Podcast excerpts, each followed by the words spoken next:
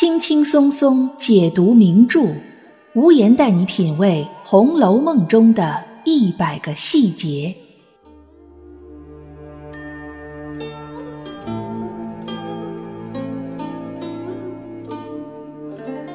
嗨，各位听友，大家好，欢迎收听《红楼梦》中的一百个细节的番外，我是暗夜无言。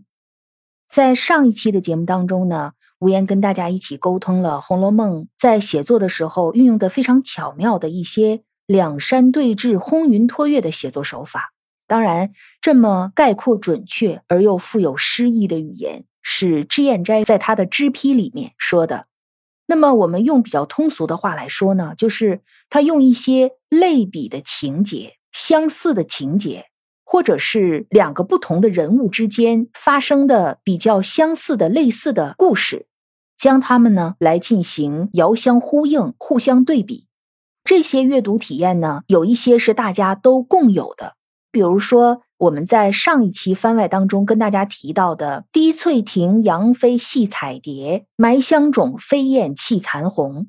在这一回当中，作者就已经在将宝钗和黛玉来放在一起进行对比，用杨贵妃来指代薛宝钗，用赵飞燕来指代林黛玉。相信很多阅读《红楼梦》的伙伴在读到这一回的时候，都会有一种感觉，就是作者是特意的将这两个《红楼梦》当中的主要人物放在一起来并列的去写他们。除了像这种非常明显的情节之外，其实，在《红楼梦》当中还有很多不那么引人注意的，需要我们在反复的阅读当中才能够去醍醐灌顶一样的发现。说哦，原来这个地方是一个两山对峙，这个地方是一个轰云托月。此外呢，还有一些可能就是暗夜无言自己个人的看法。那么，在上一期番外当中，暗夜无言跟大家一共沟通了五处这样设计巧妙的类比相似情节。在这一期番外当中呢，我们继续来说剩下的五个。首先，我们来说第六处相似类比情节。他们呢，一个在书中的第三回，一个在书中的第八回。贾诩本当中第三回的回目标题是“金陵城起复贾雨村，荣国府收养林黛玉”，实际上也就是林黛玉刚刚到达贾府。通过林黛玉的视角，如何的看到了她的祖母，如何的看到了她的舅妈，看到了她的那些姐姐妹妹们，如何看到了她命中的魔星贾宝玉。贾宝玉呢，看这个妹妹啊，像天仙一样，他就忍不住问她说：“那你有玉没有啊？”黛玉就说了：“你那个东西是很稀罕的，岂是人人都能有的呢？”贾宝玉就狂性大作，他就怎么样？他就摔了玉，而且还哭了，说什么稀罕物来了，这样一个神仙似的妹妹都没有，只我有，可见呢，她不是一个好东西。然后把这个贾母啊吓得够呛，说你要打骂人容易，何苦摔这命根子？可以说是林黛玉进到贾府之后遇到的第一个混乱的场景。这个场景肯定给林黛玉留下了很深刻的印象，甚至是留下了一些阴影。我们想一想，一个十岁左右的小女孩，大门不出二门不迈的闺阁小姐，忽然在母亲去世的情况下离开了父亲，来到了从来没有见过的外祖母家，察言观色的看着周围的所有的人，小心翼翼的迈出的每一步。在这种情景下，突然来了一个贾宝玉，大闹一场，原因呢，还是从他身上引起来的。像林黛玉这么敏感的人，那肯定是给她留下了相当深重的阴影。所以晚上大家都就寝了之后呢，她就坐在那里伤心的淌眼抹泪儿。然后这时候谁来了呢？袭人来了，就问说：“这姑娘怎么还不安息呀？”第一天跟着林黛玉的紫娟就说了：“说林姑娘正在这里伤心，因为林姑娘说今儿才来就惹出你家哥儿的狂病。”倘或摔坏了那玉，岂不是因我之过？因此便伤心。然后袭人一听就说：“哎呀，姑娘，你千万别这样，将来呀，只怕比这个更奇怪的笑话还有呢。让林黛玉别多心。”黛玉呢说：“姐姐你说的，我记着就是了。”然后他就问：“究竟那个玉呀，不知是怎么个来历？听说上面还有字迹。袭人就告诉他这个玉的来历，因为这个事儿确实是闻所未闻，对吧？那么袭人为了佐证他说的话，他就说：“等我拿来你看便知。”意思就是说呢，我把这个玉拿来给你看一看，你就知道我所言不虚。那么林黛玉是怎么说的呢？林黛玉忙止道，急忙阻止袭人说：“罢了，此刻夜深，明日再看也不迟。”我们把这一段总结一下，这是林黛玉跟贾宝玉他身上所带的这个宝玉的第一次接触。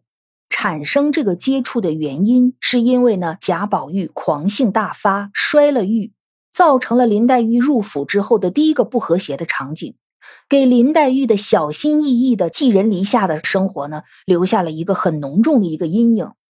所以他想打听打听这个玉究竟是怎么回事儿。但是当袭人给他交代了玉的来历，要主动拿给他看的时候，他又拒绝了。其实林黛玉并不是真的想看这个玉，她也并不是真的对这一块来历奇特的玉感兴趣。让她如此多思的最主要的原因，贾宝玉为什么突然一下子就发起狂来，突然一下子就性情大变？他想知道这其中的原因。贾宝玉和这一块通灵宝玉相比，林黛玉更关心的呢是这个人。贾宝玉的情绪从何而来？他和这块玉之间究竟是一个什么样的过往？至于这块玉有多珍贵，上面刻了一些什么字，有些什么样的寓意含义，林黛玉对此并不是特别的关心。这是林妹妹跟通灵宝玉的故事。那么与之产生强烈对比的两山对峙，无疑就是宝姐姐对待这块通灵宝玉的故事，发生在书中的第八回。比通灵金鹰微漏意，这个前因呢，就是薛宝钗的胎里带来的这个热毒又犯了，对吧？在家里面休息，宝玉就去看她。宝玉到了宝姐姐这里，跟薛姨妈说了两句话，然后掀帘子就进到里间。宝钗呢，就坐在里间做针线活儿。宝玉就问他说：“姐姐可大愈了？”宝姐姐就回答说：“已经大好了。”倒多谢记挂着，然后紧接着宝姐姐就观察了一下宝玉的穿戴，目光就落到了宝玉脖子上那一块通灵宝玉。宝姐姐于是就笑着说道：“成日家说你的这玉究竟未曾细细的赏见，我今儿倒要瞧瞧。”这是宝姐姐自宝玉进门之后说的第几句话呢？第二句话。也是他们两个互相说的第三句话，就说到了这个宝玉上头。宝姐姐并没有拐弯抹角，估计啊，宝姐姐是早就想看这个玉了，所以她才说呢。究竟未曾细细的赏见，我今儿倒要瞧瞧。那这话早就想看，一直没有机会。哎，今天正好你来了，那我也就不放过这个机会，必定要看一回。这话说的很坚决，所以宝玉呢也就很识趣的把这个玉摘下来就递过去了。宝姐姐的目的非常明确，甚至她对宝玉这个人都不是很感兴趣，直接冲着这一块通灵宝玉就去了。我们说，在这个地方，作者没有做一个字的评价，并没有说宝姐姐的目的是什么样的，婴儿的目的是什么样的，他们要干什么。一切都靠读者自己去阅读，自己去体会，能读出来什么？每个人读出来的感觉是不一样的。在这儿，无言就不对此多做赘述。那么接下来的第七处类比相似的情节，一个发生在书中的第八回，一个发生在书中的第十九回。第八回呢，就是紧接着宝玉和宝钗互相看完了通灵玉和金锁之后的情节。宝玉就闻到了宝姐姐身上的香味儿。书上是这么说的：宝玉此时与宝钗就近，只闻一阵阵凉森森、甜丝丝的幽香。这股香味的特点是凉森森、甜丝丝的，估计闻完了之后，可能有一种沁人心脾呀，带来一种凉意的感觉。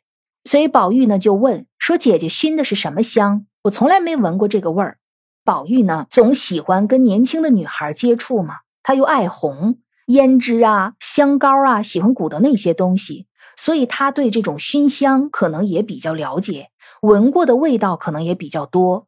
这个时候他就说呢，宝姐姐身上的这种香味儿，他是从来没有闻过的。他就问宝姐姐熏的是什么香，宝钗就回答他说：“说我最怕熏香，好好的衣服熏得烟燎火气的。”宝玉就说了：“那既然不是熏香，那这是什么香呢？”宝钗就想了想说：“啊，我知道了，这是我早起吃了丸药的香，那其实就是冷香丸的香。”冷香丸是独属于宝姐姐的东西，针对的是宝姐姐从胎里带来的那种热毒。这药方也是秃头和尚给她的，只有她有，也就只有宝姐姐身上有这种独特的冷香丸的香气，不是那种庸脂俗粉的香，连宝玉这个见多识广的人，他都没有闻到过。那么，除了宝姐姐身上有冷香这种奇特的香味之外，还有谁身上有香味呢？我们都知道，是第十九回当中“意绵绵，近日玉生香”。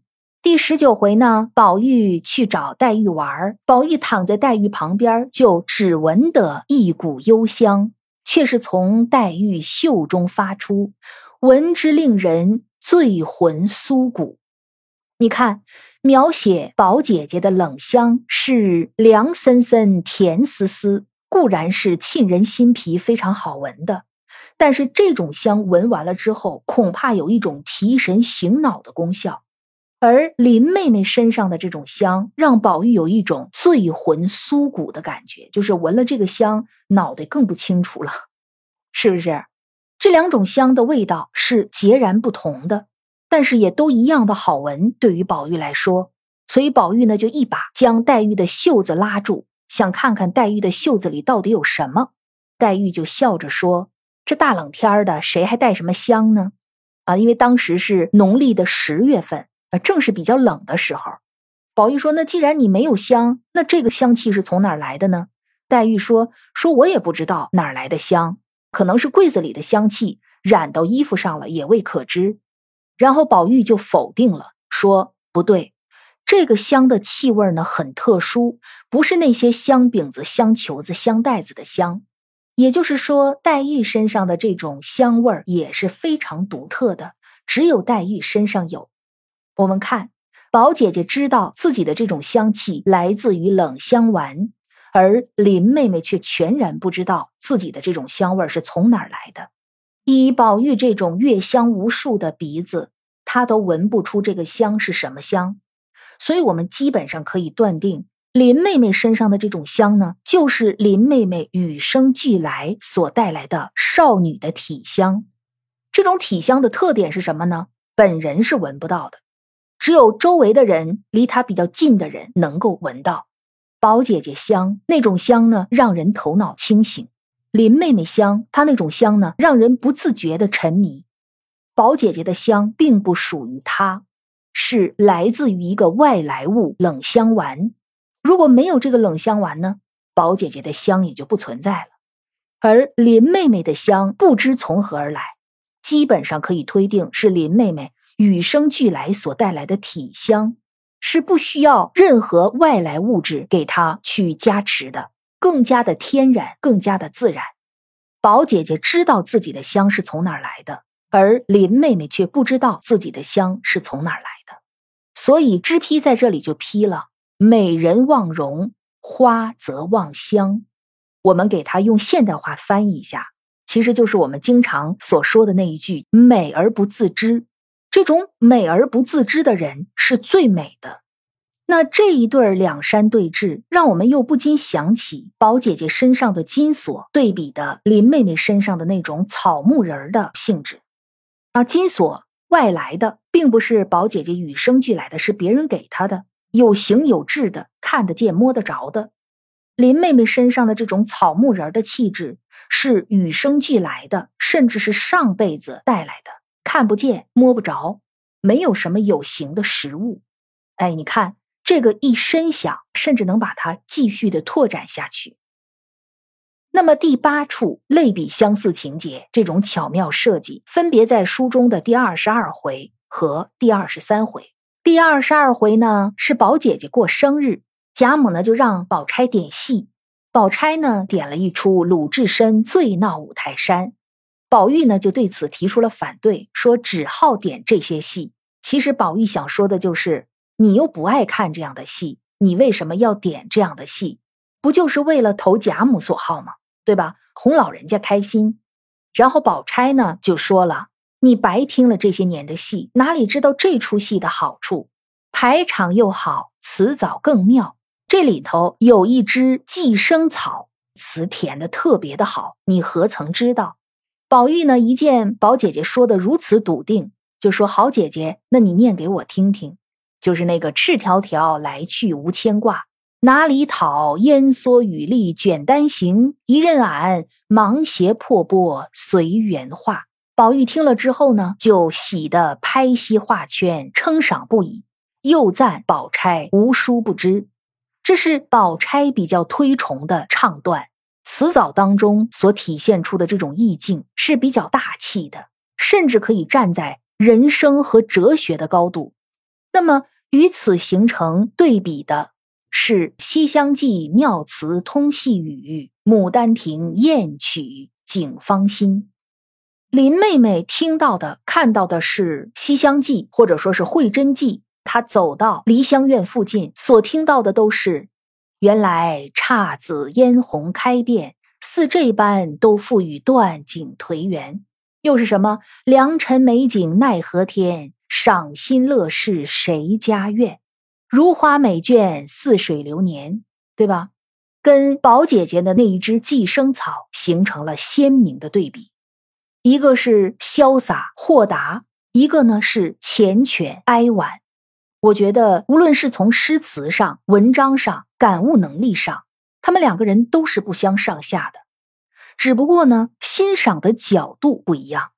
你就像同样是喜欢诗词的人，有的人喜欢辛弃疾的。醉里挑灯看剑，梦回吹角连营。有的人喜欢李煜的“无言独上西楼，月如钩，寂寞梧桐深院锁清秋”。你说这两个人谁的品位高，谁的品位低？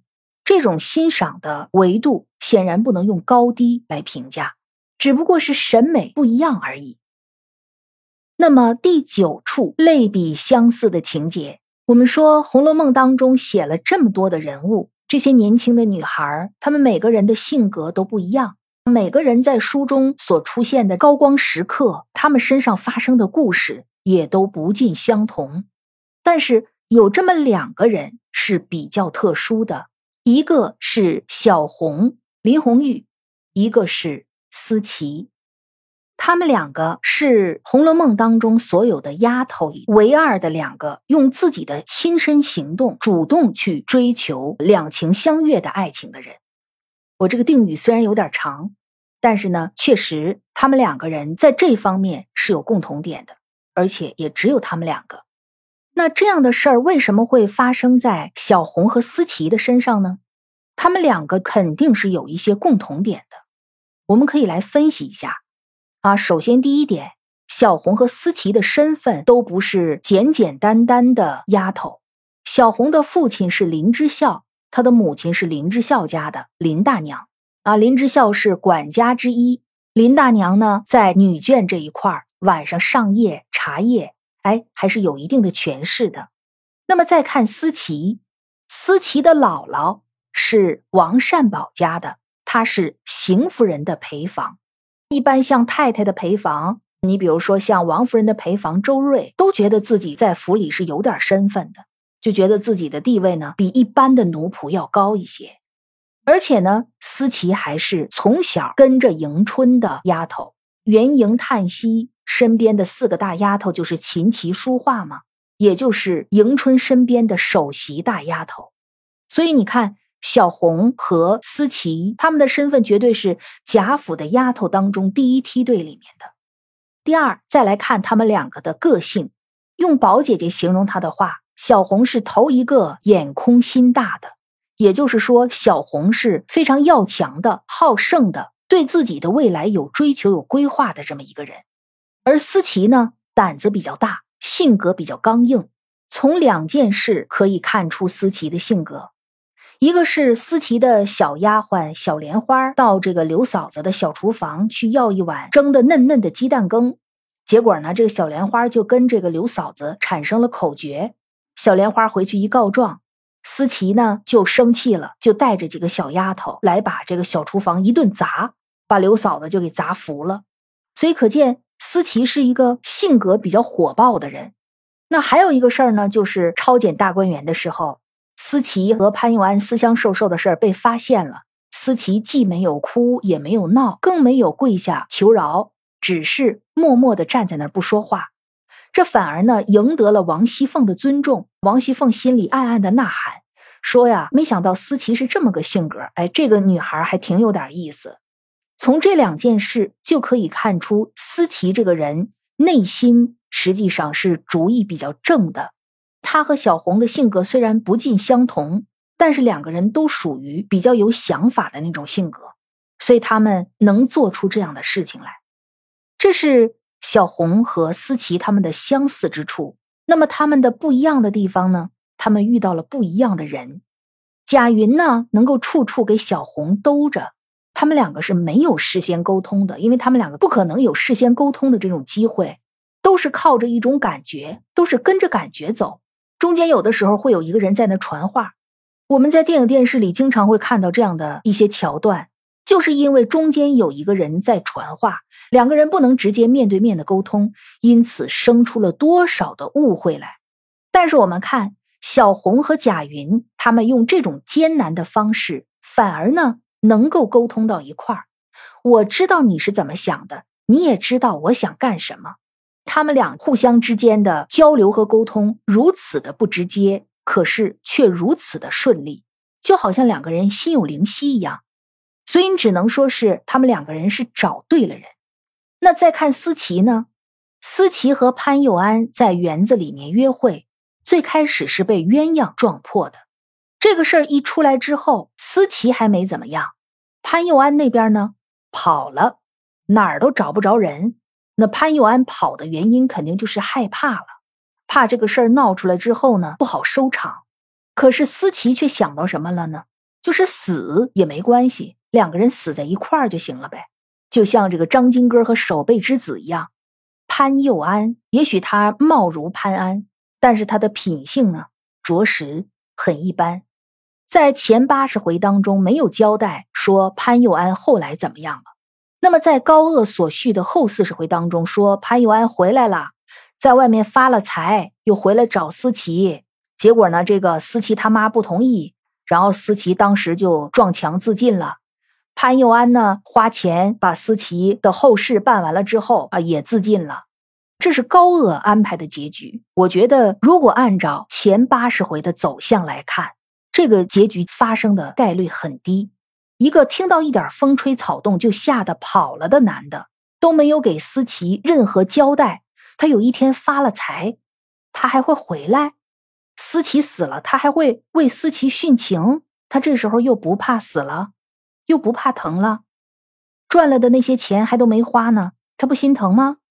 在当时的那种社会环境下，大观园里面能出一对儿小红和贾云，就已经非常的不错了。就不再奢望还能再出一对思琪和潘佑安了。其实死亡并不是最可怕的结果，背叛、一颗心错付，对于思琪这样的女孩来说，才是最可怕的、最可悲的结果。好，最后呢，我们来看第十处相似类比的情节。第十处呢，里面涉及到的人物就比较多了。一个回目当中，一件大事的发生，同时跟几个人之间产生对比，那是哪一回呢？就是抄检大观园这一回。通过抄检大观园的路线，我们可以看到每个人的反应是什么样的，就可以从中阅读出很多的细节。那么他们的抄检路线，第一站就来到了怡红院，书里写宝玉忙迎出来问是什么事儿。从宝玉迎出来这个动作，我们可以看到，宝玉是很关心怡红院里的丫头的，但是他也仅仅只是迎出来而已。这一次抄检大观园是山雨欲来风满楼，后面会产生一系列的连锁反应。会给他造成不可估量的损失。但是他除了迎出来问了一问之外，他也没有做什么其他的。其实这就是在告诉我们，宝玉虽然很关心怡红院里的丫头，也很爱护他们，但是真的发生了事情的时候，宝玉是没有办法保护他们的。无论是晴雯的死，方官四儿的离开，宝玉都无力阻拦，无力改变。虽然贾母和王夫人都非常的宠爱宝玉，但是，一旦发生了原则性的事情，宝玉是不敢做任何的反抗的。他连一个自己喜欢的丫头都保不住，更何况没有媒妁之言、没有父母之命的心上人呢？抄检完怡红院之后。抄检天团就直接冲着离怡红院最近的潇湘馆去了。此时黛玉已睡了，忽然听到这些人来，也不知是为了什么事儿，才要起来。只见凤姐已经走进来，忙按住她，不许她起来，就说：“睡吧，睡吧，啊，我们来一下就走。”黛玉的身体是非常不好的，对，已经睡下了，但是看着人来了，她还是要起来。她还是要关注一下，到底发生了什么事儿。我们可以发现，黛玉手下的这些丫头们、奶妈、院子里的这些婆子，无论是贾府或者是大观园，发生什么坏事儿，从来都没有潇湘馆的人。夜里的时候赌博，有潇湘馆的人吗？丫头犯了什么事儿，什么私相授受、互相传递，有潇湘馆的人吗？所以，当抄检大观园这件事儿发生的时候，王善保家的大可不必对潇湘馆使那么大的劲儿，这种事情在潇湘馆是不会发生的。有什么样的主子，就有什么样的奴才；有什么样的小姐，就有什么样的丫鬟。从潇湘馆出来之后，就到了探春那儿了。探春让自己的丫鬟秉烛开门而待，把灯都点上，把门都打开，就等着这个抄检天团来。来了之后呢，探春直接就问：“你们是为什么而来的？”凤姐都得陪着笑说：“我们丢了一件东西，所以得搜一搜，去一去疑。”探春就有好多话在那等着。探春先说：“哈，我的丫头自然都是贼，我就是头一个窝主。既然这样，你们就先搜我的，他们所有偷的东西都在我这藏着呢。你们搜我可以，搜我的丫头绝对不行。你说跟着这样的主子。”是不是当丫鬟，她也能心里舒服一些呀？然后呢，就是探春的那一段著名的发言，说古人曾说呀：“百足之虫，死而不僵。”这样的大族人家，若从外头杀来，一时是杀不死的，必须先从家里自杀自灭起来，才能一败涂地，而且呢，就不觉得流下泪来。只有探春从这件事当中看出了这个性质的严重性。探春的眼光很深远，她能够透过事物的现象看到本质。其次呢，探春啊，虽然她跟黛玉对潇湘馆的那种管理是不一样的，但是能够收到异曲同工的效果。在探春这一块花了大量的笔墨，就能够充分的体现出探春这个人的性格以及他与别人的不同之处。那么从探春出来之后，就到了李纨这里。书里说，李纨才吃了药睡着，不好惊动。直到丫鬟们房中一一的搜了一遍，也没有什么东西。可以说到李纨这儿的这一脚是一笔带过的，非常的简单。李纨这儿固然是不可能有什么了啊，因为李纨本身她就是一个如槁木死灰一样的寡妇。那些耐不住寂寞的人，在贾珠死后都被李纨打发走了。所以，他能留下的人也都是能耐得住寂寞的人，也就不可能做出私相授受、传递绣春囊这样的事儿来。李纨呢，其实本来就是生病的，但是不得不说，他这个病生的真的是恰到好处，以至于呢，李纨吃了药才睡着，不好惊动，就可以这么一笔带过了。这也是符合李纨的性格的。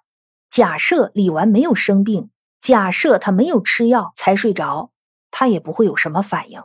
那你这个生病了，吃了什么药能睡得这么沉呢？有可能这就是一个借口，刚好就可以不起来，不管这个事儿了。那从李纨这儿出来之后呢，就到了惜春屋子里。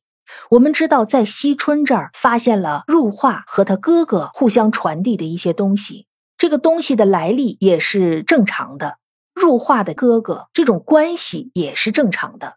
之所以交给入画来保管，是为了怕他的叔叔婶子吃酒赌钱，把好不容易攒下的一些钱又给挥霍了。这个原因也是很正常的。但是呢，这个东西发现了之后，让惜春觉得很不舒服。对入画可以说几乎是立刻割席，立刻就跟他撇清关系，就连凤姐儿都想饶他了，说你这个呀，其实没什么大事儿，你只要说出来是谁做接应，我就饶了你。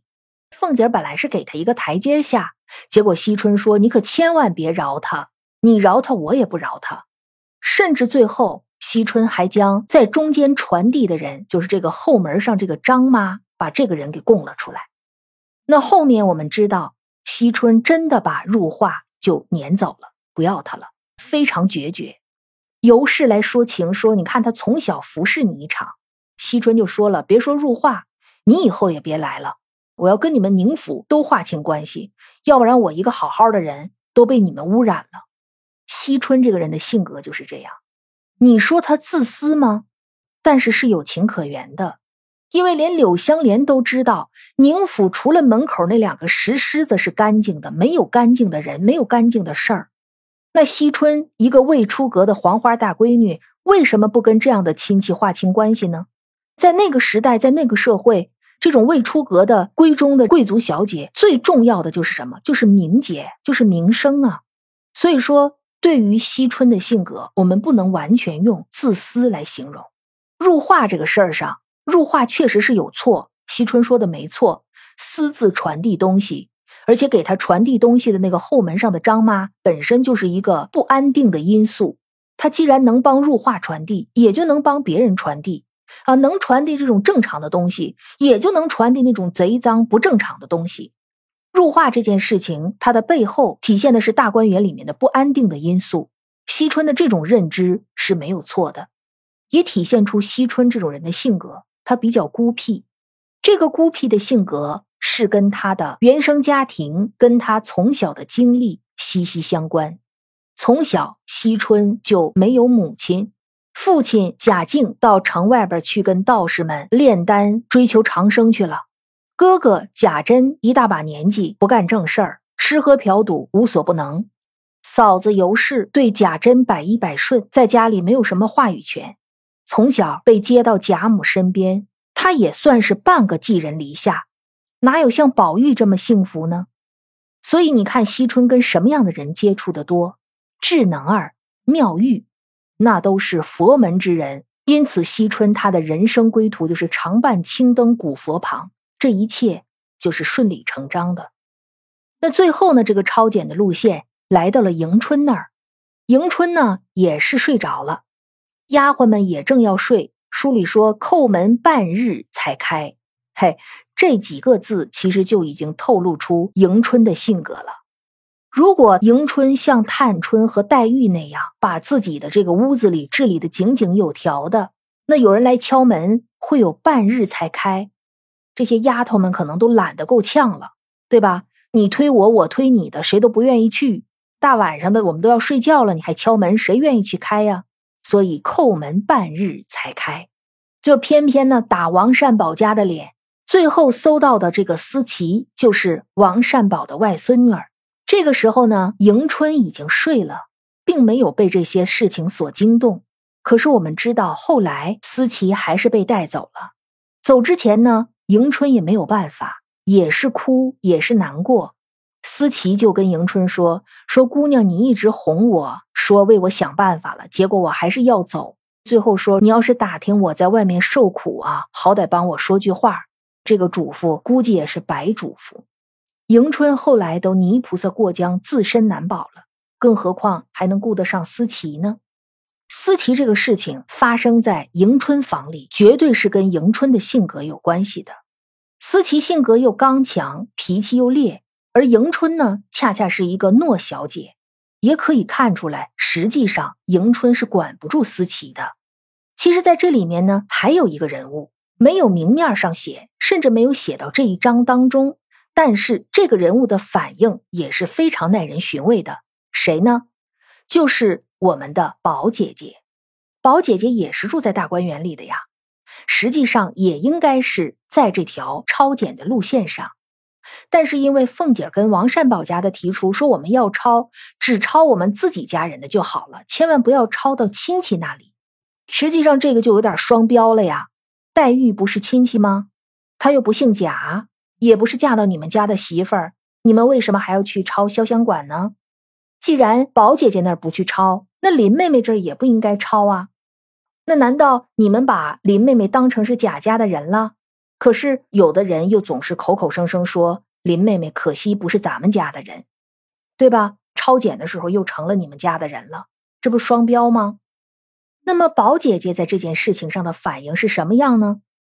第二天一大早，宝钗就到李纨和探春的跟前提出说：“我母亲病了，我要出园子去陪她住着。”自从这一次宝姐姐出了大观园之后，她就再没有进来过。我们说的是前八十回，当时的李纨和探春他们两个听了宝姐姐这番话之后，他们的反应是互相笑着看了一眼，没说话。其实他们两个也都心知肚明，宝钗为什么在这个时候要提出离开大观园。宝姐姐是一定要避这个嫌疑的。我住在这个大观园里头，你们抄检的时候没来抄检我，我再在这里面住下去。如果后面又发生了什么事情，那我就说不清了。同时呢，我在大观园里面住着，你们不来我这儿，那我这个身上嫌疑还有点洗不清了呢。而且出去住了之后，他平时进出的那个小门就也可以关上了，这个呢也就避免了一个隐患啊。这都是宝姐姐考虑的很周到，这个就特别符合宝姐姐的性格，他是一定要避嫌的。正所谓君子不立于危墙之下。你看抄检大观园，我们就可以从这所有人的反应，可以看出他们的性格，可以看出他们和自己的丫头之间的关系，也可以隐隐看出每一个人因为性格所导致的命运的不同结局。这就不只是两山对峙了啊，这是层峦叠嶂了。如果您喜欢本期的节目，欢迎您给暗夜无言点一个心，也欢迎您呢在节目进度条上方有一个赏字，对暗夜无言的原创节目进行打赏。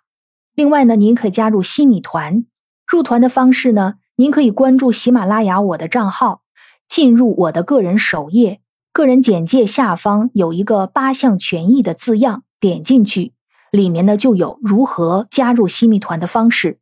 加入西米团之后。您可以享受付费节目免费听、西米团节目抢先听等，一共是八项权益。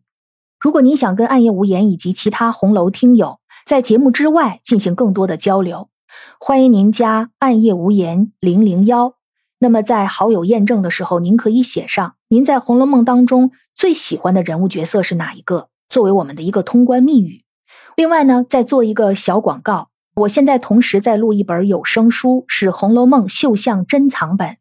这个呢，跟我们通行本的《红楼梦》，无论是在章回标题上，还是在具体的内容上，都有一些区别。它是将几个不同版本的《红楼梦》结合而成的一个版本。